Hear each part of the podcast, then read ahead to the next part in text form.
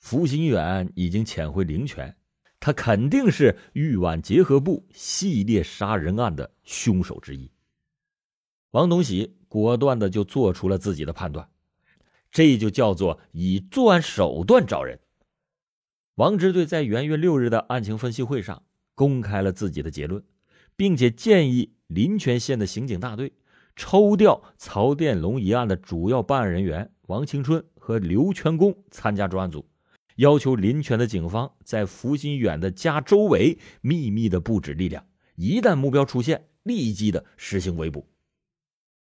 临泉县西部的十二个乡镇，分别与河南省的平舆、新蔡、沈丘、项城四个县市接壤。这块地方社情、敌情和毒情都很复杂。临泉警方从各个警种中抽调了六十名民警，在庙岔和关庙。设立了两个卡点，二十四小时的不间断的对过往的车辆和可疑行人进行盘查。元月十六日上午十一点，哨卡的值班民警打来电话说，一辆开往河南的客车上有两个旅行包，没有人认领，而车上有两名男子还鬼鬼祟祟，相貌特征很像是犯罪嫌疑人。被查的车辆是一辆中巴。只见车尾座椅下面有两个拖拉箱，其中一个是蓝色的帆布包，一个是黑色的密码箱。司机和两个乘客指认这两个包就是坐在车子最前面的那两个人的。一个矮个子男人不到三十岁，贼眉鼠眼，举止猥琐；另一个男人三十出头，高高的个子，满脸的疤痕，面目狰狞，眉宇之间就透着一股凶杀之气。于是，民警就把这两个人连同两个箱子带到了关庙派出所，分别的进行了询问。两个青年当中，年轻一点的叫福直，临泉县城镇西福村人，和福新远住在同一个村而这个扒楞脸，则是项城李店的人。两个人都说互相不认识，并且推说箱子是对方的，谁也不愿意交出箱子的密码。侦查员就说：“既然箱子你们都不愿意认领，也不愿意交出密码，那我们只好自己打开了。”这深谙犯罪心理的高局长就蹲在了黑色的密码箱前，他就试着拨那三位数的密码：幺二八幺二六三二六五幺八六六六八八八。他连续拨了二十多个所谓的吉利数字组成的连号。最后在拨八八九的时候，箱子突然“啪”的一声开了，一股浓烈的毒品味刺入了鼻孔。这真是踏破铁鞋无觅处，得来全不费工夫。两大箱子一共装了吗啡八千零五十克，这是近两年来林泉发现的最大一宗毒品案。更多精彩故事，请搜索关注微信公众号。老欧故事会，老欧在等你哦。相隔一天，在庙岔卡点又擒获了一名批捕在逃的杀人犯。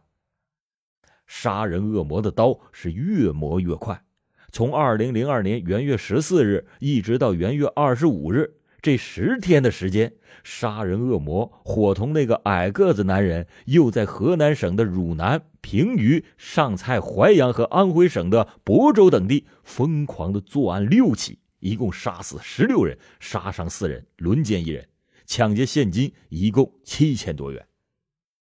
在被害者当中，年龄最大的六十七岁，最小的男婴才十个月。其中上蔡县。朱湖镇朱湖村的张某一家七口全部被杀。值得一提的是，幸存的四名受害者有三名是女性，她们都是勇敢的和恶魔搏斗，才拼出了一条生的血路。果不出临泉警方所料，伙同杀人恶魔疯狂作案的那个矮个子男人，正是福新远。他是二零零一年十一月二十七日。从新疆逃回临泉的，现年三十四岁的福新远，个子只有一米五五，但是他的胆量和他的个头似乎是成了反比。尽管他形同侏儒，相貌丑陋，干起活来那是心灵手巧，做起案来那是心狠手辣。他当过瓦工，专门练就了一手挖墙掏洞的绝活，一根特制的撬棍，不需要任何的帮手，他在墙上挖个方圆五十公分的洞，只需要五六分钟的事儿，而且动静不大，很少能惊动房东。在曹殿龙特大犯罪团伙当中，福新远就是凭借这手绝活而成为团伙中的骨干。在曹殿龙案中，他被列为了第二被告，也就是被判处死刑的，但是他潜逃了，在新疆混了两年，被临泉警方追逃小组逼回来以后，偷偷的就住进了他的二嫂家。二哥福新海。也是曹殿龙团伙中的骨干，已经被枪毙了。他二嫂就容留了他。这迟早要被枪毙的人，他就决定破罐子破摔，找个同伙继续作案。他就想起了原来的同伙卞怀超，卞怀超也是已经被枪毙了的，但是他的弟弟卞况还在。他听卞怀超介绍过。卞况也是干他们这行的，福新远不敢公开的抛头露面，就悄悄的潜入过去的同伙骆连顺的家里。骆连顺也是判了死刑的人，已经被警方抓捕归案了。骆连顺的妻子就热情的接待了福新远，还买了瓶老酒，弄了几个菜，又打电话约来了卞况。这酒杯一端，一对杀人组合就一拍即合。福新远说：“咱们以后一起干。”卞况说：“呢，跟我干可以。以后你要是被公安抓住了，要是把我给供出去，我就杀了你的老婆和孩子。”福新远说：“你也太小瞧我了。曹殿龙多牛啊，那他都敬我三分呢。”卞况没有和他斗嘴，说：“晚上咱俩一起出去溜溜。”当天晚上。卞况就骑着自行车，带着福新远来到了界首境内的一个小镇。有户人家门前拴着一条大狼狗，老远的就对着他俩汪汪的乱叫。卞况就掏出了一把尖刀，递给福新远说：“你把这条狼狗给我宰掉。”福新远知道卞况这是在试他的胆量，于是就接过尖刀，快步的走到狼狗的跟前，晃了晃手中的尖刀。狼狗是用铁链拴住的，原地跳起来，做了一个扑咬的姿势。福须远就趁机把刀插进了狼狗的肚子，然后转身就跑。狼狗这一扎，那还不急了，猛地一挣，铁链断了，扑过去追赶着福心远。狼狗肚子上毕竟是插了把刀，追了能有十多米，便蹲在地上一动不动了。卞况目睹了这惊心的一幕，心想：这家伙还行啊。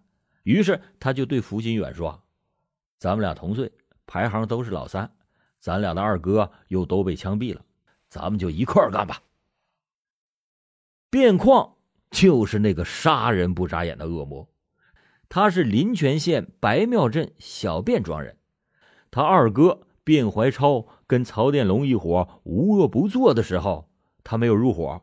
他是习惯单溜，先是偷鸡摸狗，后来是拎包倒牛，被临泉警方捉住，县法院判了他五年的有期徒刑。那一年他才十九岁，在服刑期间，因为越狱不成，还被加刑了半年。在一九九三年刑满释放以后，卞矿没有回村，直接到外地混日子去了。可是他混的并不好。同年，又因为抢劫罪被河南省孟津县人民法院判处了有期徒刑七年。他黄金般的岁月都是在监狱中度过的。他是一个文盲，不懂得生活的道理。当强盗的哥哥在他幼小的心灵里播下的全是毒刺儿，告诉他的人生哲学就是快活一天是一天，教给他的挣钱方法那就是非盗即抢。连续十二年的监狱生活，不但没有使他弃恶从善，反而扭曲了他的人格。他发誓要报复社会，报复警察。一个人如果在心理上拒绝改造，那就属于朽木不可雕也。让他两次入狱的是警察，抓捕并处决他哥哥的也是警察，他不敢直接向警察下手，于是他就不断的抢劫杀人，制造了一起又一起的血案，让警察不得安宁。通过这样的行为来满足他的报复心理。卞况在一九九九年十月再次的刑满释放以后，他仍然是没有回家，一直在外面流窜作案。由于他的释放证明没有交到当地的派出所，自从十九岁入狱以后，他就再也没有回过家乡。白庙派出所对他的情况是一无所知。